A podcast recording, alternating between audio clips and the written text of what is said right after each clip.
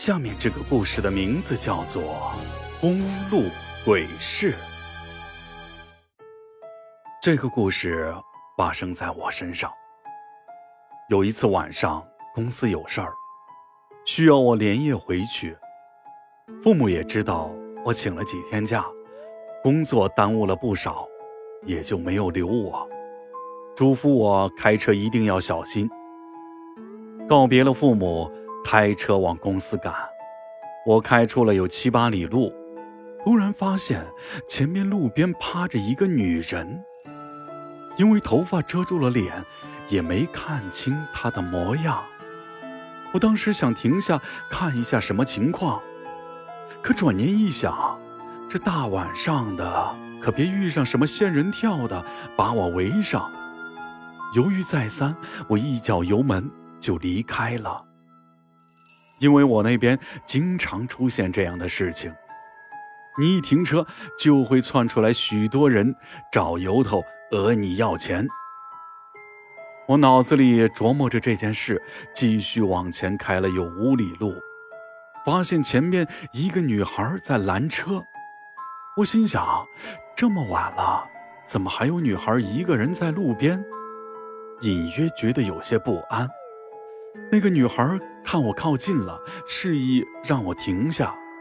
我当时并没有停下，而是减慢了车速，四下看了看。那个路段地势平坦，周围也没有什么荒草坑啥的可以藏人的地方。我觉得不会有危险，这才停下了车。那个女孩赶了过来，上了我的车。我当时还是不太放心。就试探着问他怎么会这么晚一个人在路上。那女孩说她要坐客车回学校的，没算好时间，错过了最后一班车，没有办法才会停车。我没看出她有什么不妥，也没再多问，带着她往城里赶。可是。我开了有七八里地，按时间，我的速度应该已经到了高速路口了。可车窗外还是飞驰而过的野地，好像一直都走不到头的样子。我正纳闷，突然发现前面的路边趴了一个女人。很快，我意识到那是我之前见过的那个女人。难道我走了回头路？我没敢停车。开车过去，搭我车的那个女人顿时很生气，质问我为什么不停车。我不知道该怎么和她解释，不自觉地猛踩油门，车子开得飞快，希望能尽快上高速。可偏偏怕什么来什么，我认为自己直行开出了十几里地，可是那个趴在路边的女人又出现了。我正慌得不行，大车的女孩又说话：“你还不去救她？”我心里一激灵，意识到大车的女孩绝对有问题。她的脸色极其难看，用近乎怨毒的眼光看着我。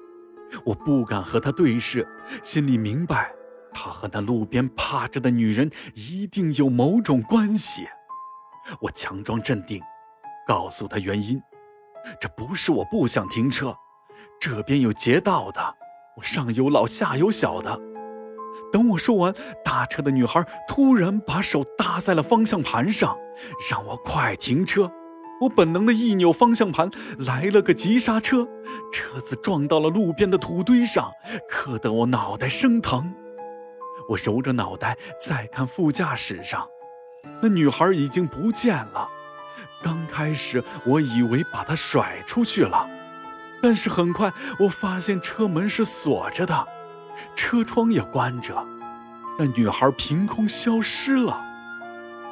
我下了车，想检查一下撞到了哪里，严不严重。可下了车往前走了几步就愣住了，在我前面是一个七八米深的断面。我认出了，那是改造中的封闭路段。我不知道什么时候把车开到了那条路上，我就觉得双腿一软，一屁股跌坐在了地上。如果我再往前开一点点，恐怕连人带车都要掉进去了。我坐在地上好半天才缓过神来，回到了车上。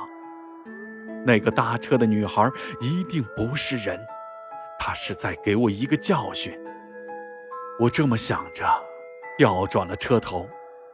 果然和我猜想的一样，开出去没多久，趴在路边的那个女人又出现在了我的眼前。我下了车，上前查看她的情况。当我把她翻过来的时候，我以为会看到搭车女孩的脸，可是并不是。虽然那也是一个女孩，我试了试鼻息，她还活着。我把她送到了医院。经过抢救，苏醒了过来。我安排好了公司的事情，去医院看了他。他说他走夜路回家被车撞了，要不是我救了他，他可能就已经不在了。我也没好意思说自己一开始并不想救他。我向他描述了搭车女孩的样子，他说他并不认识那样的女孩，所以。至今我也搞不清楚那晚到底发生了什么事情。好了，本次故事到此结束。如果喜欢洛哥讲的故事，就请分享给你的朋友吧。